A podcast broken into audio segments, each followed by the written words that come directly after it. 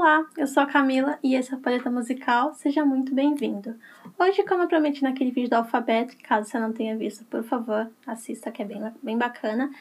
Eu vou fazer um vídeo contando sobre o Jobriath, explicar né, quem que ele foi, por que, que ele é um nome tão importante pro glam rock, mesmo ele sendo assim muito esquecido. Primeiramente, se você já entrou no canal, muito obrigada. Se você ainda não for, se inscreva. Se você não conhece nossos outros vídeos, assista. Tem muito vídeo legal, muito vídeo bacana, interessantíssimo. Então espero que vocês gostem bastante, porque foi muito bom fazer. Então quem foi Joe Bryant, né? Joe Bryant nasceu como Bruce Wayne Campbell. Sim, ele se chamava Bruce Wayne Campbell. Ele nasceu dia 14 de dezembro de 1949 na Filadélfia.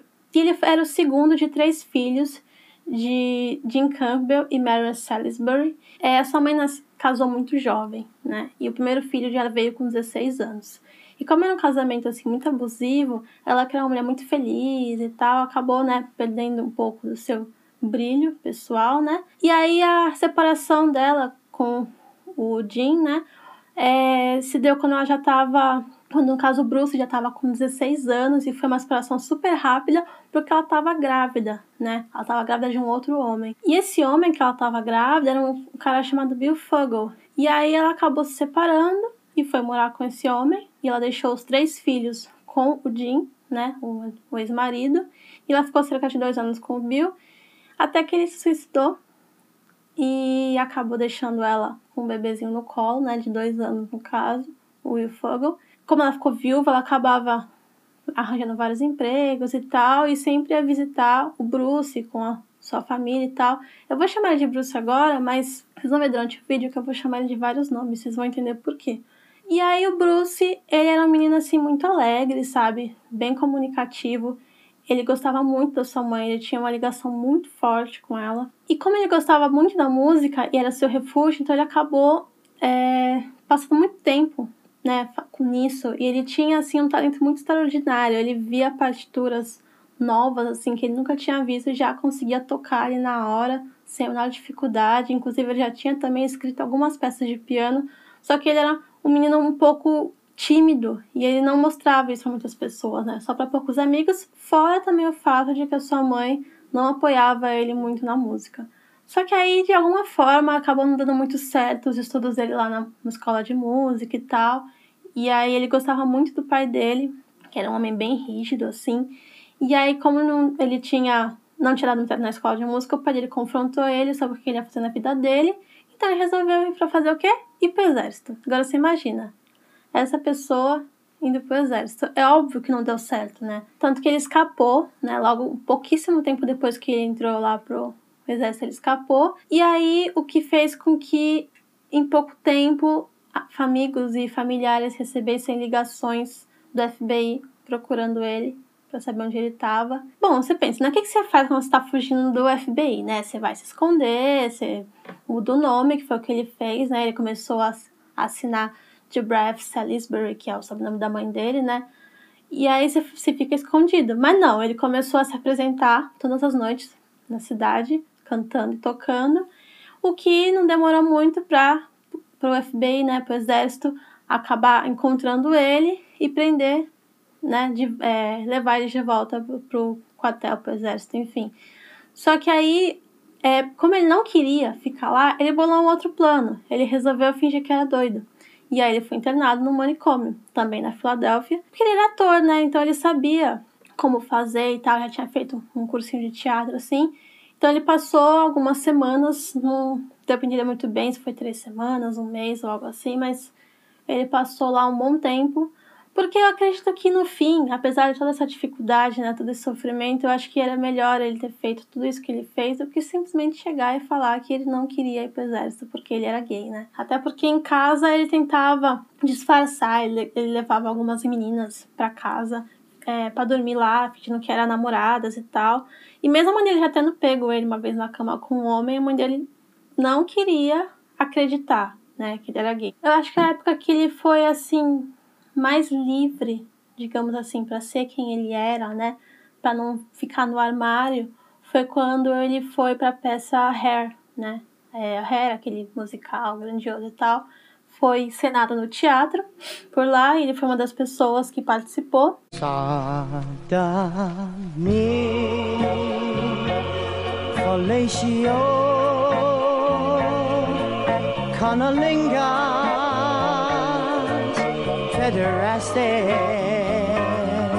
E tinha até Glória Jones também, tinha umas pessoas bem já famosinhas ali no meio, no começo dos anos 70, acho que foi inclusive em 70 mesmo.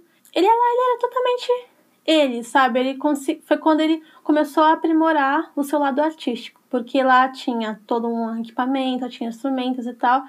E ele gostava muito de compor. Foi logo que ele começou a, a sua carreira assim de escrever mesmo letras, né? Aí passou algum tempo, ele teve alguns problemas lá, brigas e tal, e acabou sendo demitido da peça. Mas foi até bom porque ele conseguiu dar uns rumos, né? artísticos para ele. Aí tem um disco em 69, que foi mais ou menos na época que ele estava ainda no Hair, uma banda chamada Pigeon. Foi o primeiro registro, né, dele, assim, vamos dizer assim. E é um disco muito incrível, não tem informações sobre, até mesmo no documentário é, dele não fala muito, sabe, não dá muitos detalhes, só que simplesmente chegaram lá com material e tal, gravaram, a banda era muito boa, mas era muito amadora e que ele era o principal ali, sabe? Não tinha nem discussão, simplesmente ele era o que mais se destacava.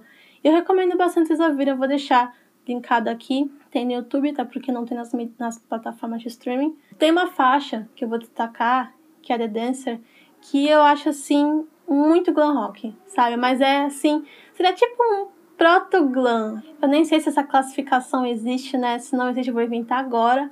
Mas eu vejo ali isso em 69, sabe? Nem o Mark Bolan já tinha ainda feito esse tipo de sonoridade ainda, que ele ia explorar mais para frente, sabe? Mas é uma mistureba esse disco e essa faixa eu consigo ver, sabe? Que ali ele já estava começando a incorporar elementos de glam rock, né? Aquele pop rock assim mais glam, que mais para frente foi muito mais explorado. Sendo que ele era dos Estados Unidos, né? E o glam rock nasceu na Inglaterra. Então é algo assim que fica meio largado de certa forma, mas é muito interessante porque, sim, é uma faixa glam rock. É talvez a única do disco.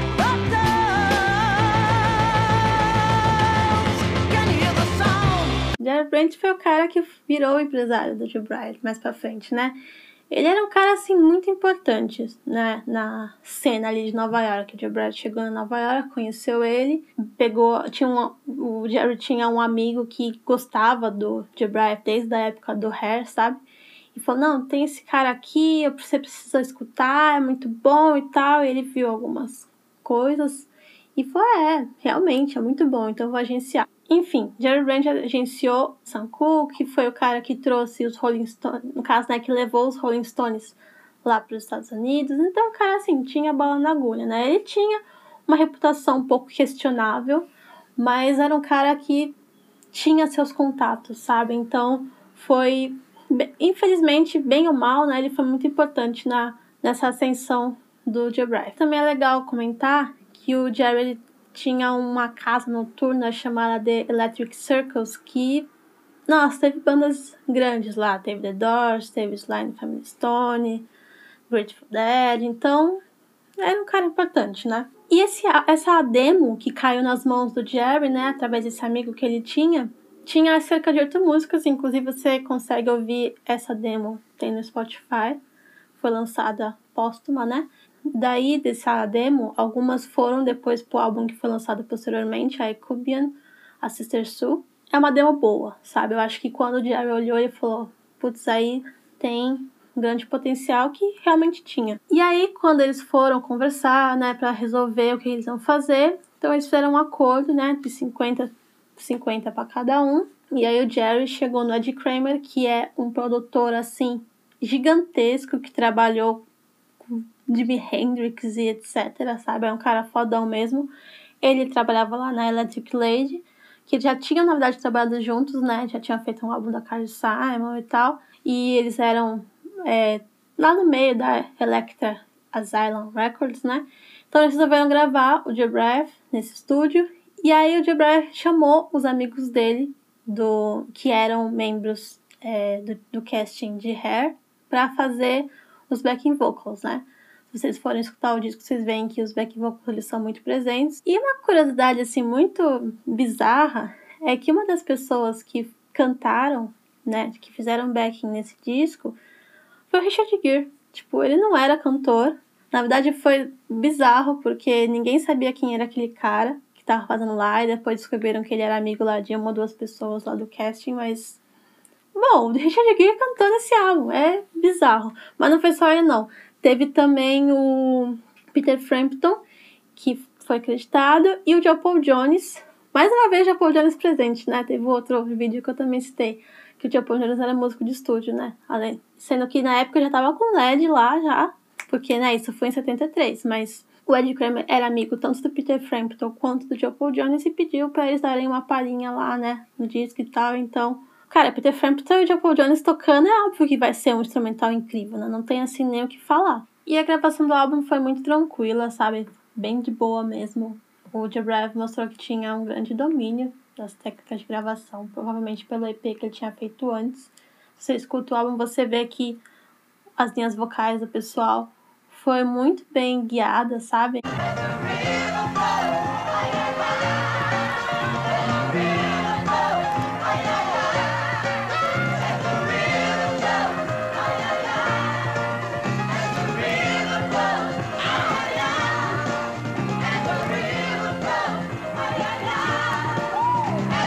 E, claro, ele fazia os vocais principais, tocou piano, sintetizador, órgão, violão.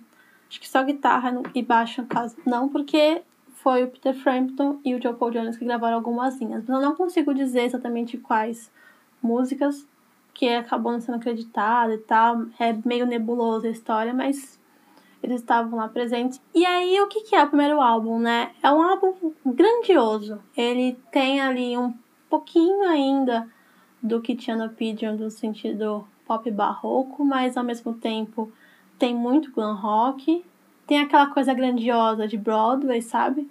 Mas tem letras meio que também são contidas. Cara, é um álbum lindo, assim, de ouvir. Você percebe o quanto ele se doou, sabe? O quanto tem ele em cada partezinha ali quando você começa a ver as letras, sabe? Mais pra frente eu vou comentar um pouquinho sobre algumas delas, porque a forma de composição dele era muito incrível. E aí foi quando ele começou a mergulhar um pouquinho mais no visual mais glamuroso, né? Porque se a gente for pegar assim, na essência, o que seria é, o movimento glam rock, assim, muito resumido, basicamente era uma resposta àquela monotonia, aquela mesmice do movimento flower power, né? Que é muita pluma, vai ter brilho, aquela exaltação, super exaltação às é, aos astros do cinema, né? Então eles jogavam isso na música, em toda essa teatralidade. Então foi algo que era totalmente a cara dele, né? Você vai ver em algumas letras de músicas que ele faz muitas referências ao cinema, sabe? É muito bonito assim de você ver. E, claro, quem que é o grande nome? É o David Bowie. Não tem o que falar, sabe? Em 73 ele estava ali no auge. Se a gente for fazer uma comparação né, a primeira comparação do Joe Brave com David Bowie, o que, que era o Bowie, né? Era aquele cara andrógeno, ok, mas que pegava todo mundo, estava casado com uma mulher, não sei se você disse que ele era casado, mas ao mesmo tempo ele pegava todo mundo, e todo mundo aceitava, ok, era incrível, beleza. E o Joe Brave resolveu ir para um outro caminho, sabe? Resolveu não ter essa hipermasculinidade ou, no caso, essa bissexualidade. Não, ele era gay. Ó, oh, eu sou a fada madrinha do rock. Ok, olhem para mim, eu sou gay, peguem as minhas músicas, vejam lá que tem todas essas, essas referências. Eu sou assim.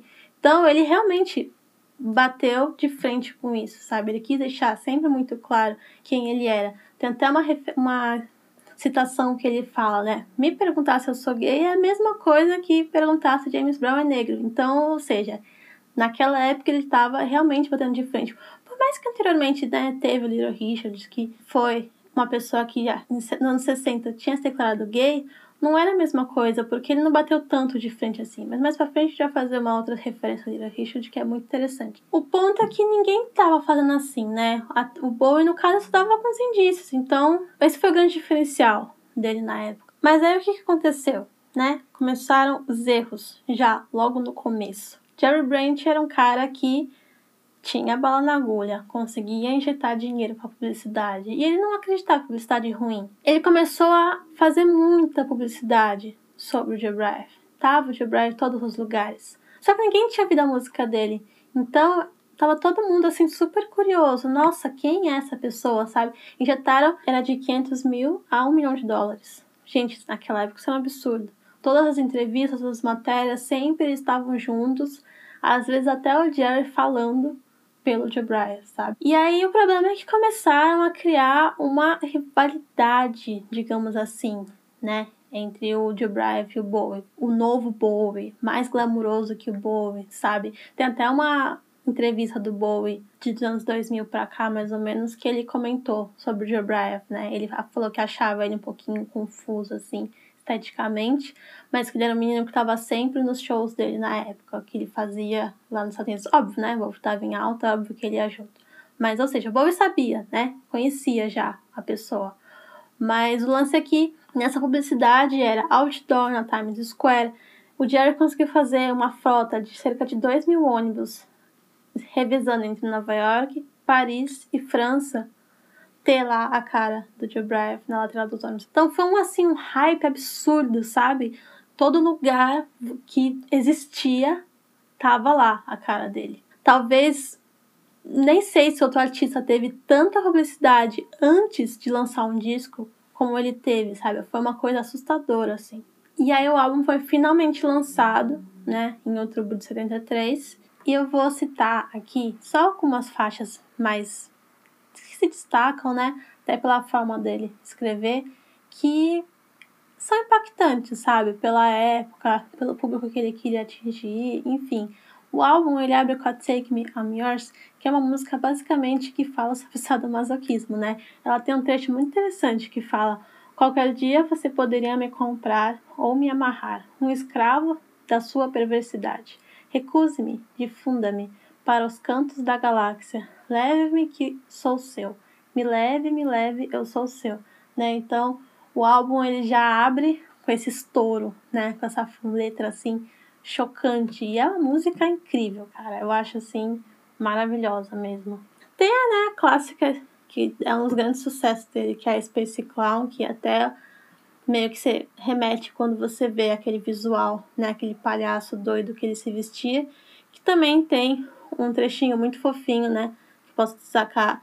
O Pierrot, para onde você vai quando desce? Uma estrela atravessou o céu e sorriu, então desapareceu em uma lágrima. Ah, você é um palhaço espacial. Quando você ri, você traz a casa abaixo. Quando você sorri, você traz as paredes abaixo. Aí tem uma faixa, a Movie Queen, que ela distancia um pouco dessas outras, ela já tem assim um tom mais musical, sabe? Uma coisa assim, mais cabaré, digamos assim. E ela tem um, uma brincadeira assim com os nomes, né? Com personalidades, digamos assim, né? Grandes personalidades artísticas.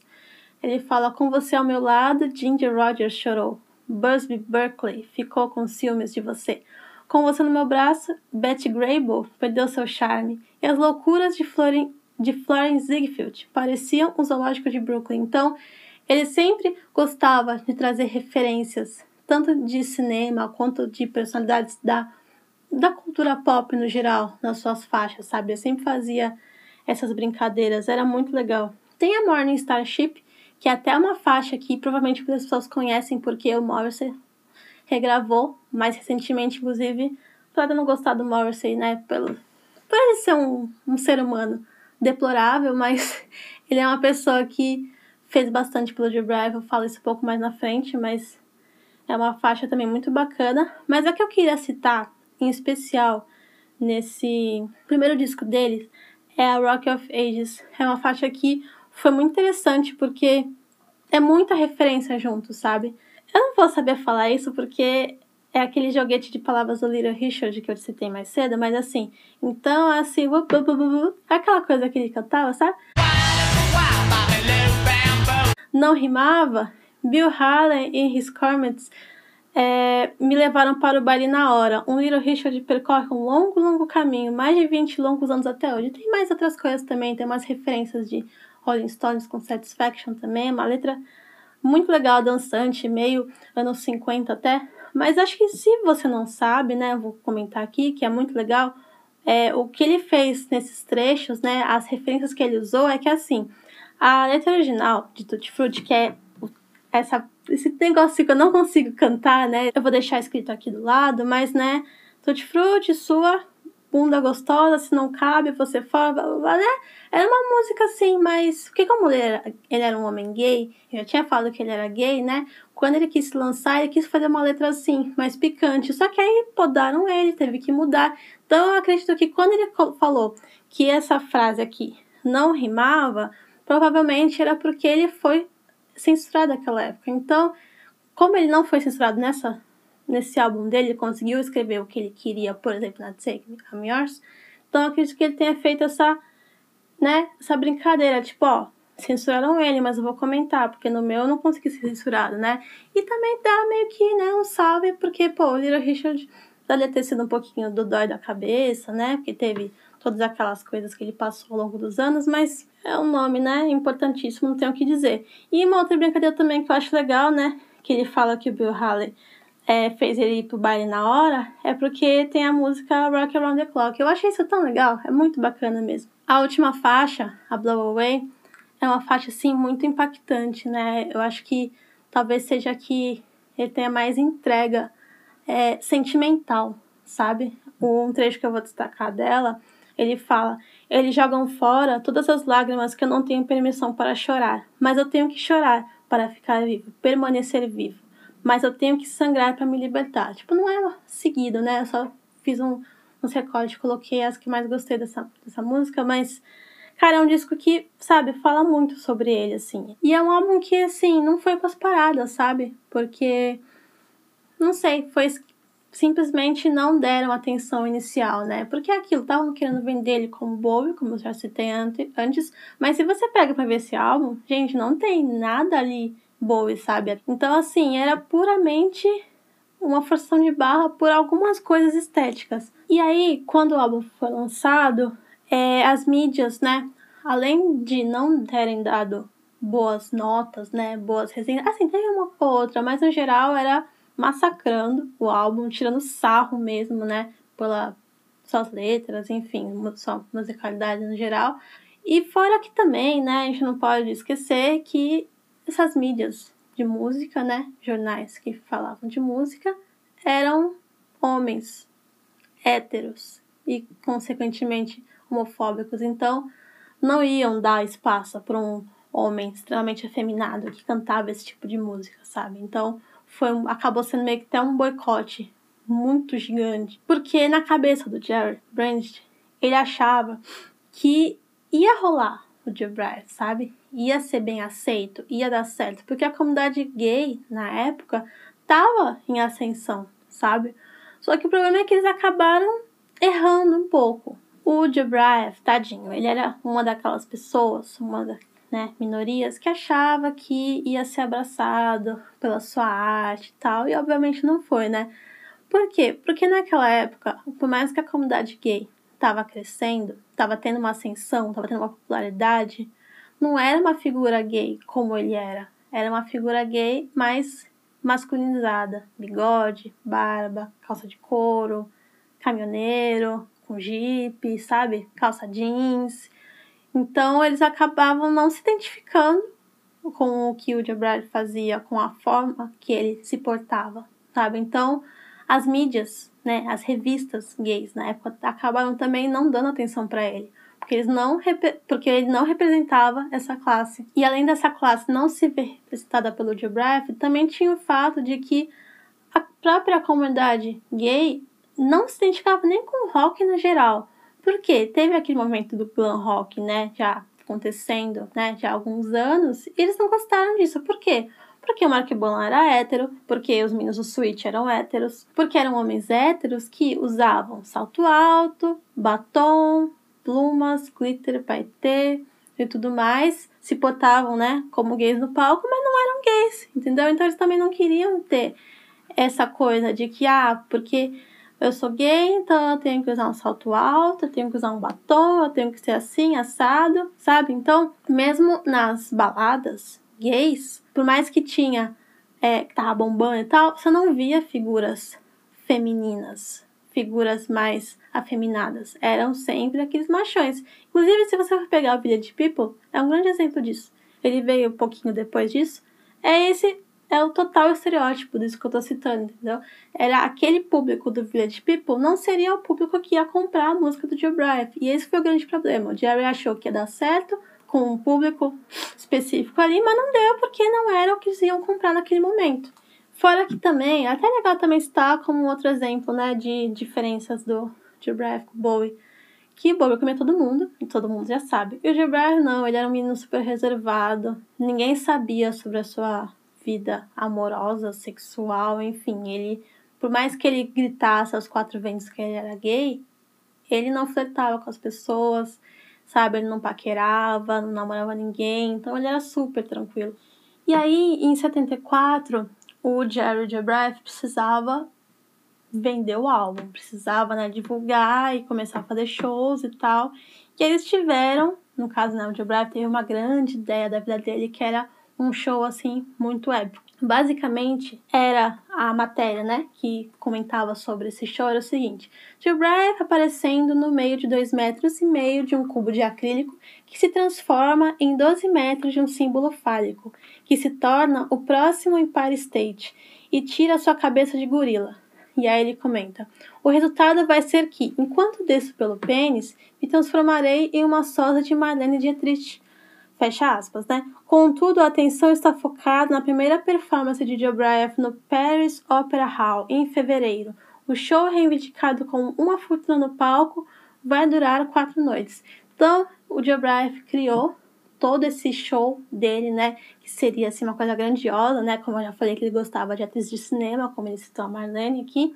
Então seria uma coisa incrível. Já tinha até todos os croquis das roupas que ele ia usar, sabe? Tava assim do certo. Porém, eles precisam se preparar antes, né? Então eles acabaram, o Gerashon encontrou meio que um celeiro lá enorme que transformaram num super palco, assim, um estúdio para eles ensaiarem, para, né, deixar a banda cada vez melhor, porque ainda não estava ainda da forma que o Jebref queria, porque ele era um pouquinho exigente e tal. E aí, nesse meio tempo, enquanto eles estavam fazendo esses ensaios nesse celeiro, o Jerry continuou indo atrás de outras coisas, continuou injetando dinheiro, investindo. E aí teve a oportunidade deles irem tocar no programa Midnight Special, que era um programa gigantesco nos Estados Unidos. Todo mundo queria ir lá.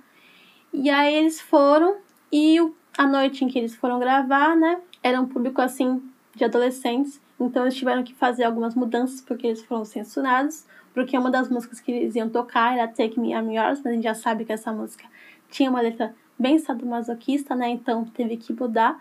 E aí tocou I Am a Man e a Rock of Ages. E foi uma apresentação muito legal, tá no YouTube também, eu vou deixar aqui linkado. É muito, muito legal. E aí você vê a performance dele no palco, sabe? Por mais que no vídeo a gente vê o pessoal aplaudindo e tal, os músicos da banda, né? Que era os músicos. A, a banda deles chamava Creators of the Street, eles falaram que o público tava assim meio hostil, sabe? Então eles ficaram um pouco receosos e tal. Mas no fim é uma prestação muito bonita de ver. Você vê como o Brave tinha uma entrega no palco muito interessante, assim, ele era bem excêntrico, tinha também os dançarinos junto, enfim teve todo um esquema muito bacana. E como a apresentação do Midnight Special não foi muito bem recebida pelo pessoal de casa, principalmente, aquela apresentação icônica que eles iam fazer em Paris foi cancelada. Mas ok, cancelou, foi triste, mas a, mesmo assim ainda tava correndo a história de como ia ser aquele show e tal. Então, tipo, no fim, o pessoal não sabia que tinha sido cancelada, sabe? Eles sabiam que ia acontecer, tipo, o público, né? E que ia ser daquela forma lá descrita. E eles conseguiram marcar o show num outro lugar, uma casa lá bem badalada, que todos os ingressos foram vendidos, assim. Foi um, um estouro. Só que aí, acho que o grande problema nisso todo, né? Nesse meio, assim, que tava acontecendo coisas relativamente boas, era a porra do ego do Jerry Brandt, né?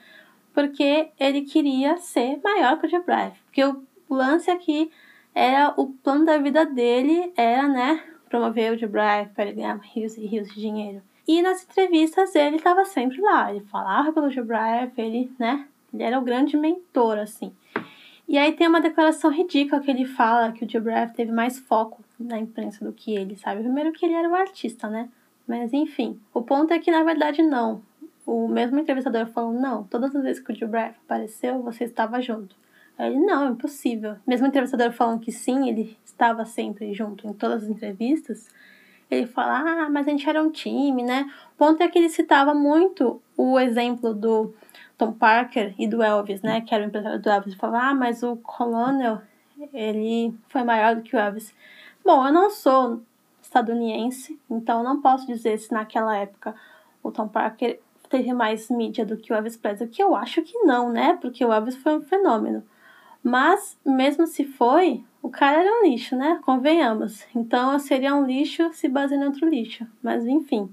Que o grande problema do Jerry é que ele não pagava o pessoal da banda, sabe? E enquanto isso, o Jerry ficava, tipo, nos melhores hotéis, andava de limusine, sabe? Quando, tudo começou a realmente dar errado, assim, foi num show que eles fizeram, onde o público começou a xingar o Joe Brave, né?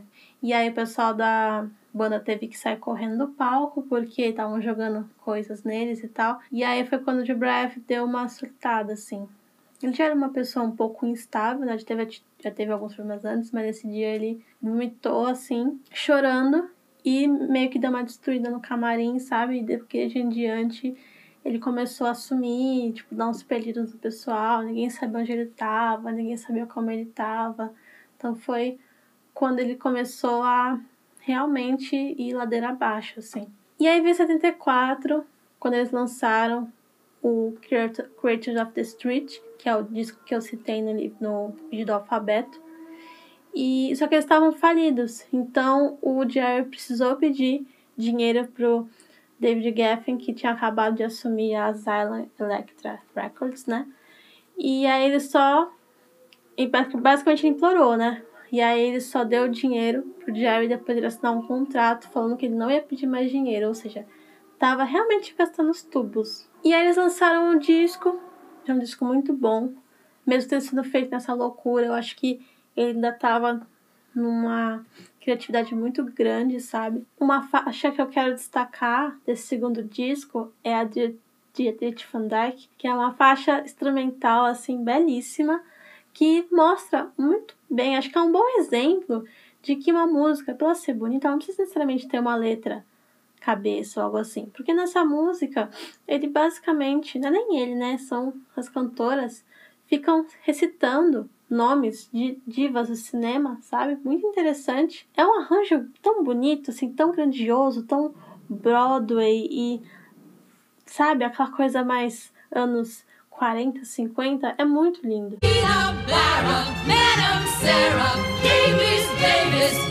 E nesse álbum tem uma música chamada Street Corner Love, que mais pra frente eu vou citá-la de novo, em que ela fala sobre prostituição. Eu acho que é uma letra bem interessante, sabe? Eu vou falar aqui um trechinho dela. Ele fala assim: Quando você vai me dar o seu amor na esquina? Acho que vou voltar para Selma Avenue. Eu não vou ficar orgulhoso, mas não vou passar fome. Eu não vou ter abrigo, mas não vou ficar com frio. Eu não vou ter você, mas não vou envelhecer. Então, não sei se já era meio que um presságio do que ia acontecer mais pra frente, sabe? Ou se é algo que já aconteceu antes, mas eu tenho a impressão de que tudo que tá nesse álbum, mesmo que não diretamente falando, fala sobre ele, né? Tem uma outra música muito legal que é a Sister Sue, que fala de algo interessante que dá pra ver que é ele, né? Fala: Bem, eles nunca encontraram a irmã Sue. O mais provável é que, ela, é que nunca irão. Embora ela seja bastante famosa agora, a estrela de muitos filmes, Laverne e Harry nunca veriam os filmes de seu bebê na TV. Irmã Su, onde você está? Irmã Su, venha para casa. Irmã Su, que vergonha! Onde você está, irmã Su? Então fala assim de uma pessoa, né, que fugiu de casa para ver seus sonhos e os familiares não apoiam. Então eu vejo isso muito como algo que ele passava, né? Mesmo tendo o nome de outra pessoa na música. E uma outra faixa que eu gosto desse disco, que a letra é minúscula, a letra é exatamente só o que eu vou contar aqui, mas que mostra também como ele queria demonstrar as coisas de uma forma bem direta, mas ao mesmo tempo extremamente teatral, né? Que ele fala o seguinte: que garota bonita, que sobrancelha linda, que franja fantástica, que sorriso vencedor, que menino bonito, que lindo. E nessa hora que ele fala esse, que ele revela que na verdade é um homem, né? Que tem várias risadas de fundo.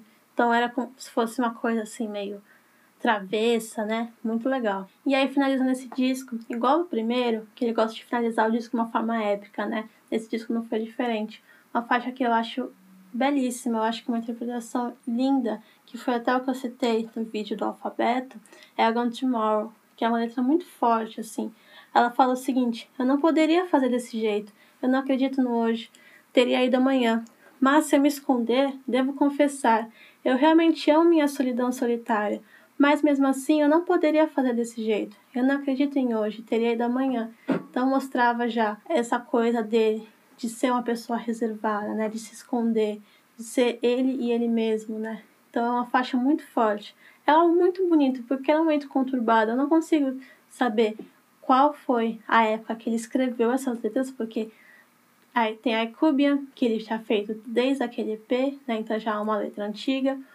É, mas são faixas que casaram muito bem com aquele momento que ele estava. Foi bacana porque eles conseguiram fazer alguns shows legais, estavam achando que iam conseguir conseguir finalmente voltar, sabe? Um pouquinho assim. Mas aí a Electra resolveu cancelar o contrato com o e toda a banda, porque não tava vendendo os discos, independente de qualquer coisa. A gravadora quer dinheiro, né? Então acabou demitindo todo mundo. Então foi mais uma vez um ciclo de autodestruição do Joe E aí nesse momento ele ficou, né, totalmente humilhado, falido, não sabia muito o que fazer. Passou uns tempos na casa da mãe, com aquele irmão do, do outro casamento dela, né?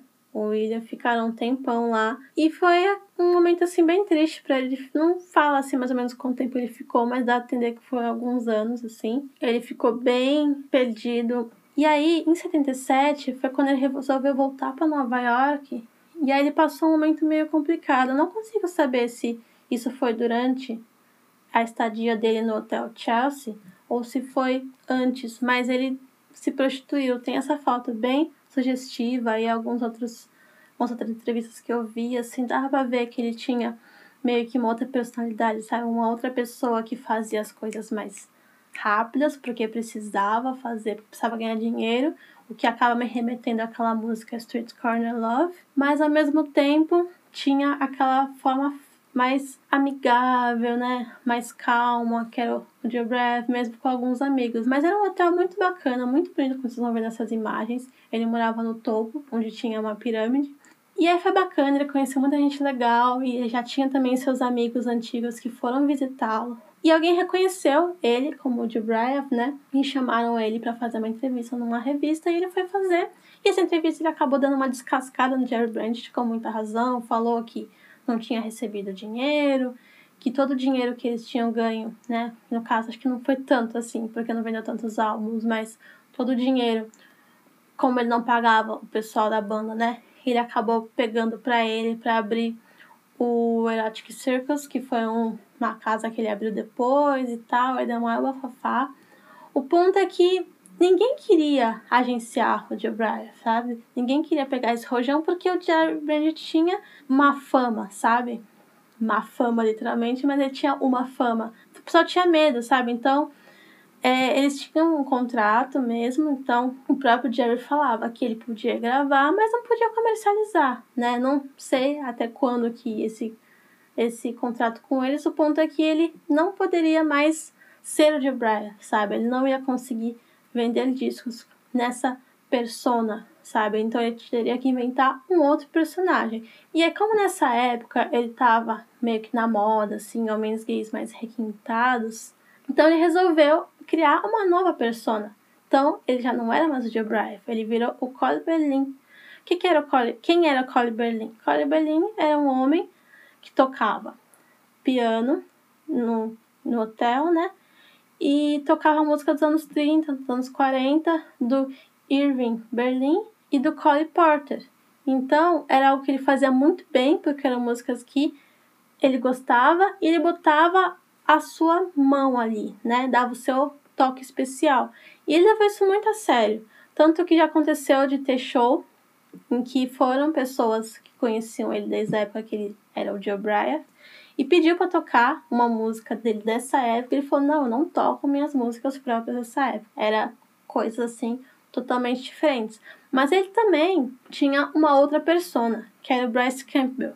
Que o Bryce Campbell era tipo um dramaturgo, assim, ele escrevia peças, né, cantadas e tal, para algo assim mais requintado. Então, ele já foi o próprio Bruce Wayne, que era né, Bruce Wayne Campbell, já foi o Joe Bryant, que ele assinou Bryant, já assinou Bryant Boone, Bryant Salisbury, aí ele virou o Colin Berlin, Bryce Campbell, então ele teve assim vários nomes durante a vida. Sendo que ele nunca meio que conseguia se achar, sabe? Cada vez ele tava virando uma outra pessoa, assim. E aí, felizmente, ele conseguiu uma carreira bem sólida como Colin Berlin e Bryce Campbell. Ficou desde ali de 77, 78 até 82, que foi quando ele descobriu que era soro positivo. Ele até tem a história que ele ligou para o amigo dele para contar que ele tinha band-aid, né? Curativo, né? Ele chamava.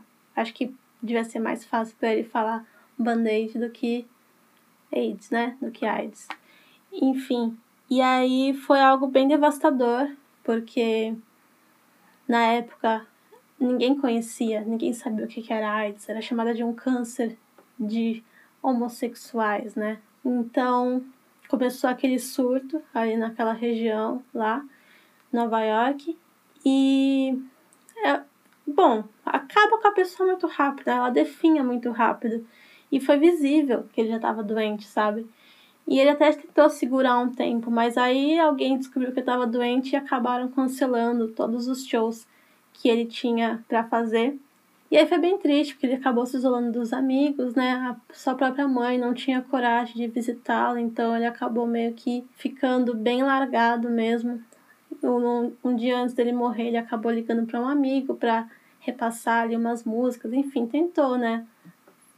Fazer alguma última coisa, mas foram, foram assim, últimos momentos que foram bem tristes, né? E aí ele morreu dia 4 de agosto de 83, cerca de um ano depois que descobriu que tinha HIV, morreu aos 36 anos, super novo e super acabado, né? É muito triste.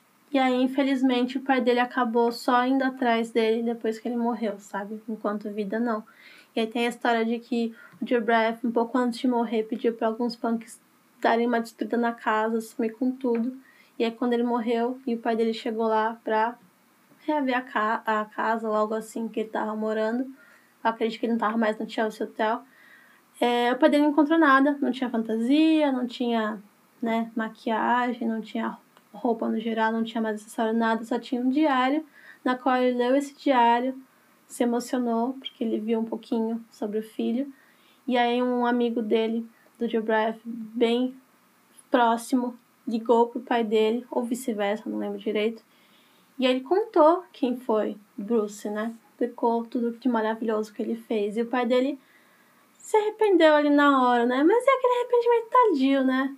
Porque já estava morto, sabe? Ficou tanto tempo abandonado. É capaz de, desde lá do comecinho, não terem se falado mais. Eu não consegui ter essa informação, mas meio tarde, né? Falam que é tarde do que nunca, mas, pô, desculpa. Nesse caso é bem complicado. E o pai dele acabou se arrependendo, sabe? De todo esse abandono, etc, etc. E aí o que eu fico pensando com relação a tudo isso, o Jared Brand foi muito sacana, sabe? Porque foi assim um hype tão grande em cima desse menino. Ele era tão novo, de certa forma tão inocente, mesmo tendo aquela malícia, né, em suas letras e tal, mas ele foi ele era ao mesmo tempo tão inocente, tão sonhador, sabe? E a cidade meio que engoliu ele, né? Todo esse mundo acabou engolindo ele.